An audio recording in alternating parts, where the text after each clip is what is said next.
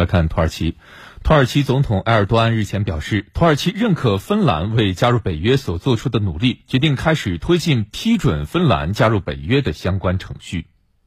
十七号，土耳其总统埃尔多安在安卡拉会见了到访的芬兰总统尼尼斯托。在联合新闻发布会上，埃尔多安表示，芬兰满足了土耳其就自身安全关切提出的要求，土耳其决定开始推进批准芬兰加入北约的相关程序。但瑞典一直没能满足土方要求，因此无法推进瑞典的相关程序。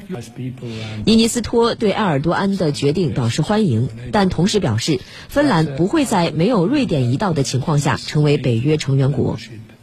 同一天，匈牙利执政党新民盟在国会的党团领导人科奇什马泰表示，该党决定支持芬兰加入北约。针对此项提案的国会投票将于三月二十七号举行。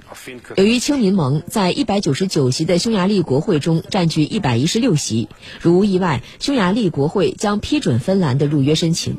不过，科奇什马泰并未明确何时对瑞典的入约申请进行投票。